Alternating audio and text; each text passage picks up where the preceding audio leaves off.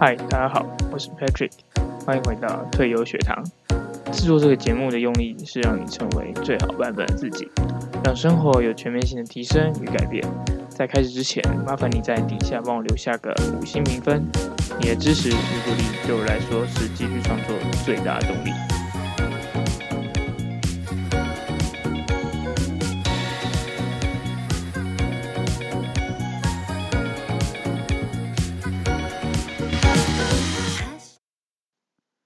今天这集是一个新的系列的第一集，主要是会分享关于我日常生活中的一些骇客的技巧。因为我考量到在文章中没有办法讲得非常仔细，所以我未来打算以 podcast 的方式来分享以及呈现给大家。那么我们先来做个小小的 rundown 好了。那这节节目会主要先介绍关于优生学这个系列会讲的东西大概有哪些，再会聊聊关于生活骇客的一些小小的观念，然后最后会来谈谈一个系统化生活的技巧与实验精神。那其实取名优生学的意思就是希望大家在提升自己的智力啊，不论是知识上的广度还是思考上的维度的时候，也能同时提升一些身体上的效率。那让身体的成长可以跟得上脑袋的进步，而关于身体的提升，其实包含非常多面向啊。那也的确有很多东西可以改善。那像是所谓的身体的健康，那你的身体健康可以指的是你脑袋运作效率变更好，你的肌肉效能更好，神经传导更快，创造力更高等等的。所以我未来会持续在这个系列分享相关的内容。那不过在这整集或整个系列开始之前，我得必须先讲讲官方版本的免责声明。那尽管以后这些节目分享的这些技巧以及方法，都是经过我自己实验或者看过某一些人实验然后成功的，但是在你自己尝试之前，还是要先去咨询一些专业的人员，医师啊、营养师啊、药师啊等等等。那如果擅自尝试而出了什么意外，我可能没有办法帮你负起责任，所以我在这边要先特指。跟你做免责声明。好，那我们接下来就进到我们的内容。那么第一个问题就是：生物骇客是什么？能吃吗？所以我们在一开始就先做一个简短的小定义，其实就是所谓骇客啊。我们先定义骇客这个字，骇客呢就是所谓破解系统的人，透过一些方法以及做法来让自己可以在系统中获得一些好处。那而生物骇客呢，就是把人的身体当做一台生化的机器，试着透过一些做法来让自己可以改善身体的使用效率。也许你就会联想你平常看到那些生活小配博，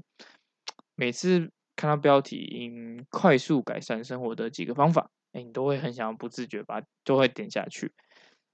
可惜的是，你每次看完却发现，嗯，好像还没有显著性的效果啊。或者说你偶尔试过几次，哎，今天试过，明天试过，哎，但是一个月。都忘记，所以最后都是不了了之。但不过，我们这边定义的生物骇客其实更广一点，它并不只是单纯用技巧去组成我的事情。比方说，我不会只做，呃，我喝防防弹咖啡啊，我不会，呃，我睡前要怎么样，我要做什么行为来让我身体更有效率。我不是单纯只做这个行为，而是我就像学习任何事情一样，我当然可以靠行为得到达到我的目的。但是，其实我最重要的是，我没有要用招，我要像那个大师级的人物一样，我们要用招，因为 这些生物骇客啊，已经早已内化了他们的基本功，早就在无形之间可以融会贯通。那简单来说，其实就是 这些生物骇客追求的是一个更宏观的视野，对于整个系统有更大格局的思考，然后可以不断修正。那这个系统呢，就是你的身体。我不是只在意我做什么做什么可以改进，而是我要怎么样有效率的改进，然后持续的改进它。所以说，如何让身体发挥最大功效，帮助你去追求任何你想要追求的东西，那么你就必须先开始学习当个生物骇客。唯有你硬体强强健，你才有办法运行更高难度的软体。所以我们就先从破解自己的身体来说，然后接着慢慢走向生物骇客，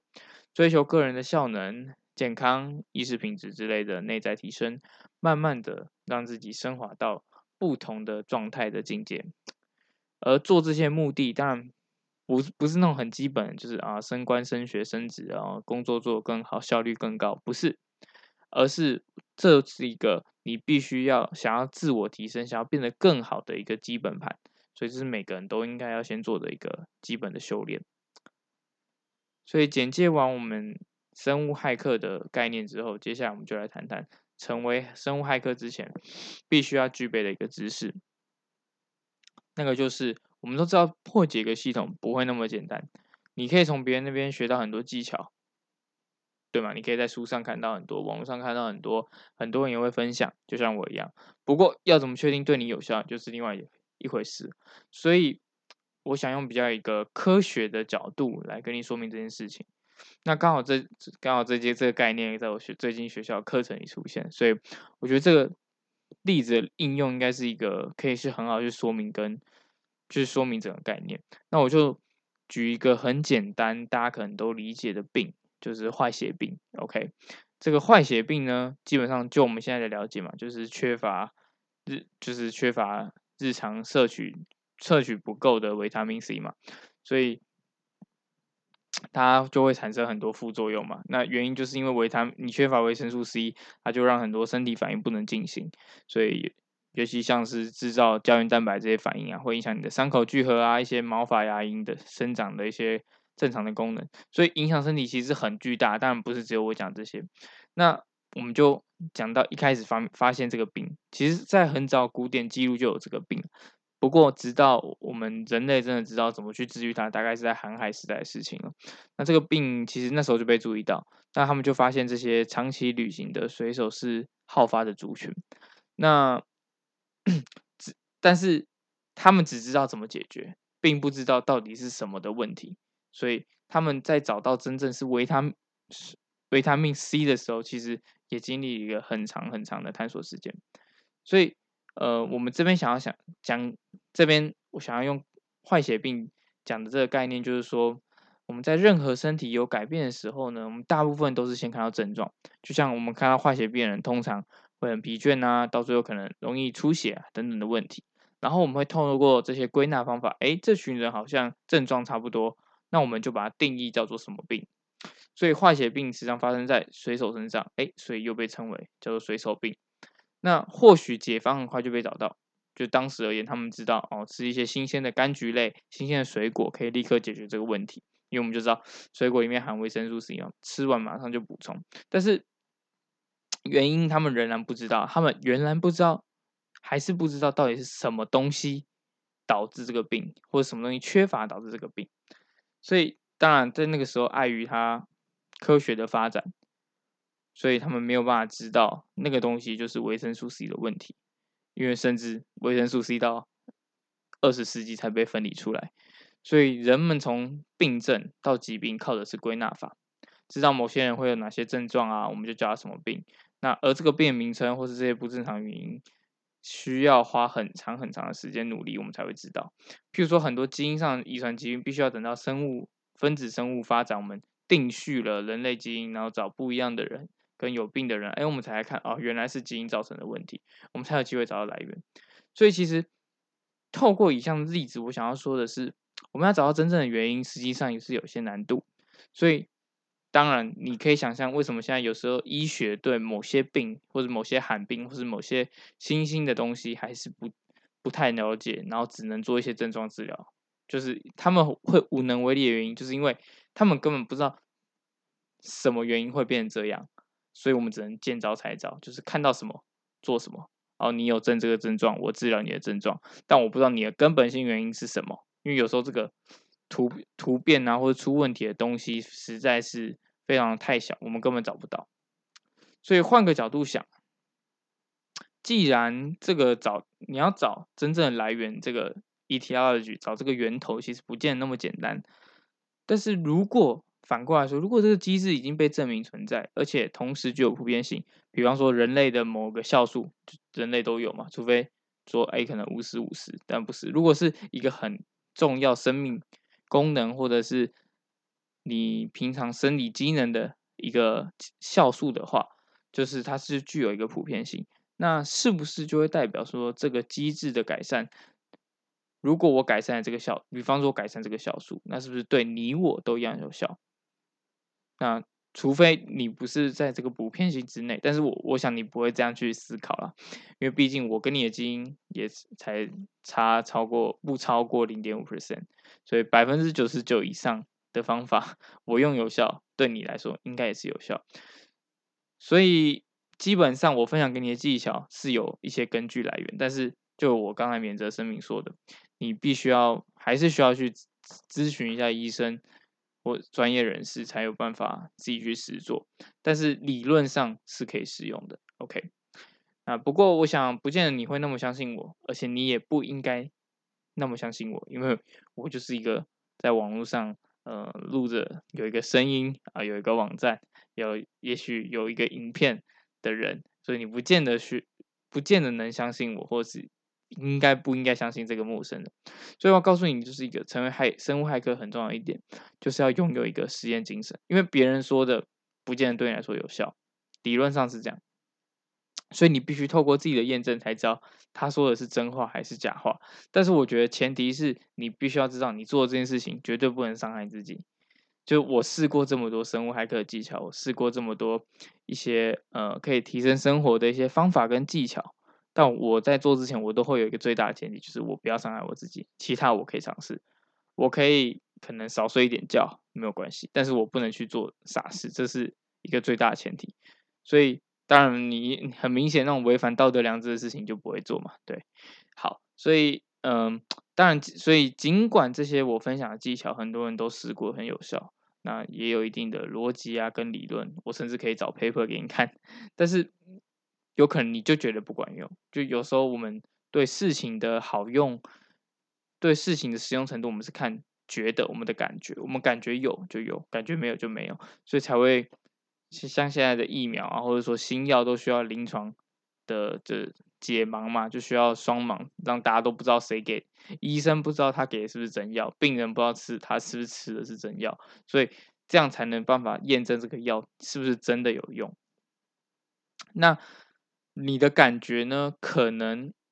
会失效，原因是因为你平常没有在聆听自己的声音。我懂，因为这件事情的确不太简单。就我自己的经验而言，很多时候感受这件事情是会被很多人干扰。如果你没有一个对照组，就像你没有实验，你没有，就像比如说我想要看看这个疫苗到底有没有效，我没有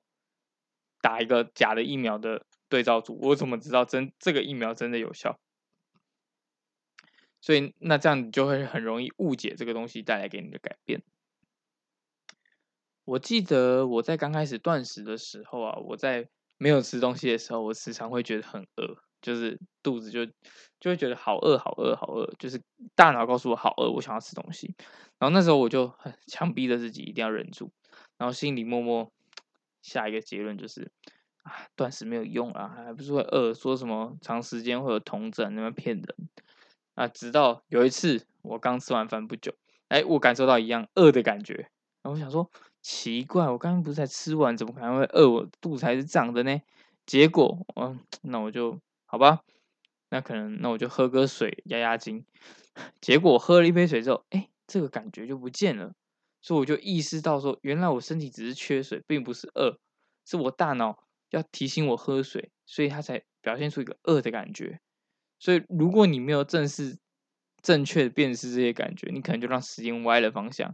虽然说，我们这些生物骇客最重要是要让你感觉变好，或者说让你身体从头到尾变好。那当然，你最后也会感觉变好。所以说到底，还是让你自己感觉变好，感觉为先。但是我们常常还是被自己的感觉所欺骗。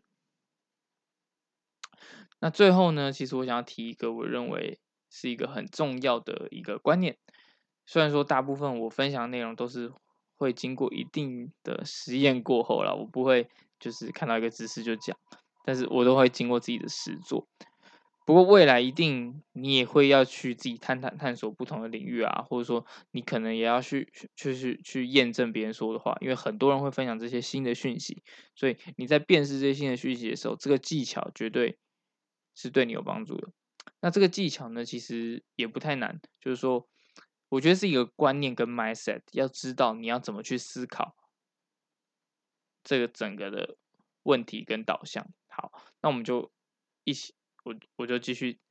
解释这个技巧。那这个技巧呢，就是我们必须要当一个知识的侦察兵。OK，听好，是侦察兵，而不是守卫。那守卫的职责呢，是誓死捍卫这个被指定的东西。OK，对吗？他就是要保卫嘛，他就是要守护这个他被指定要守护的东西。那然而这个世界一直在变化啊，所以你没有必要去死守一个东西，因为你其实应该这样讲，你不是这个守卫，你没有必要当守卫，因为像因为比如说知识的守卫就是你守卫这个知识，可是世界一直在变，知识也一直在变，所以你没有必要一直死紧抓着死这个原有的知识，而是你应该当个侦察兵，如实以报。看到什么就说什么，你对你现在所相信的知识，也就只是暂时相信着，因为你知道现在这个你现在相信的就是你目前找到最好的。当然，并不你你只知你只能呃你不知道你不知道的事情嘛，对吗？你只你只能在你知道的事情里面做出最好的选择。所以你现在知道的事情只是目前最好，但不代表没有更好的。所以一旦找到更好的，你马上就可以走了，马上就可以跳过去了。所以没有必要僵持啊，我这个一定是对。重点不是在于对跟错，重点是在于我如何去用不同观点来诠释这件事情，然后找到一个我觉得我比较相信的地方，或是我觉得比较好的。所以其实不是在于说哇我是错的，我是对。因为如果你看到就是好比。呃，我一开始啊，我可能就会觉得啊，那个说什么吃淀粉都是都是错的啊，什么鬼的。那但后来慢慢我就会觉得，不是对跟错，而是对的比例、错的比例，或者是说真实比例跟错比。他可能在论述有点问题，他可能在结论有点问题。那谁谁谁可能在哪里又有点问题？所以综合起来，你可以比较早要知道每一个你比较适合、你希望你有的想法，而不是说啊，我这个我觉得生酮就是对的。那不管怎么样，他就是对的，就也不是这样，也不是只做一只认定对跟错。因为当你见到，当你进入到这个对跟错的时候的思维的时候，其实你就第一个你就二元化了，你就已经变成你要么对，要么错的思维。那第二个问题是，你就进入到一个你传统脑袋最喜欢你的那个部落主义，就是非我族类。你要么是我，要么非我族类，你要么跟我同族。你要么是我的敌人，所以你就会很容易用这样子思维去看别人或者看别的想法，那这样你当然就学不到东西。所以我觉得应该是看不是对跟错，而是你怎么去从别人的东西或者从自己东西综合出更好的东西。所以总之来总结来说，就是保持着时时挑战自己的想法，然后把这些自尊啊都放下来，因为你要的是可以让你更好的这个东西，而且。啊，并不是一个一直以来你相信的东西。对，不过我还是要提醒啊，真的很多假资讯真的会让你信以为真，所以你在辨识的时候一定要小心谨慎，绝对不要误入歧途。那种很明显是错误的，就当然你就没有必要从他那边学。他很明显是恶意要来骗你，你就不要理他。但是很多观念或很多小技巧，有时候可能这个人他不见得是恶意的哦，他可能是善心，但是他可能自己 misunderstanding 的，所以。可能就造成了一些误会跟误解，那你这个时候你就必须要辨识清楚，所以筛选资料来源很重要，然后你自己去判断也很重要。所以这边主要就是我想要讲关于这个，你在之后你要自己做实验，然后是学习东西的整个观念。OK，好，以上就是本集的内容。那如果任何想说的话，欢迎在底下留言喽。那如果想要听的主题，或者是想要问的问题，也欢迎私信我，或者是寄 mail 给我。那我们没有意外的话，下集应该是关于一个饮食的一些讨论了。那我们就在下集见喽，拜拜。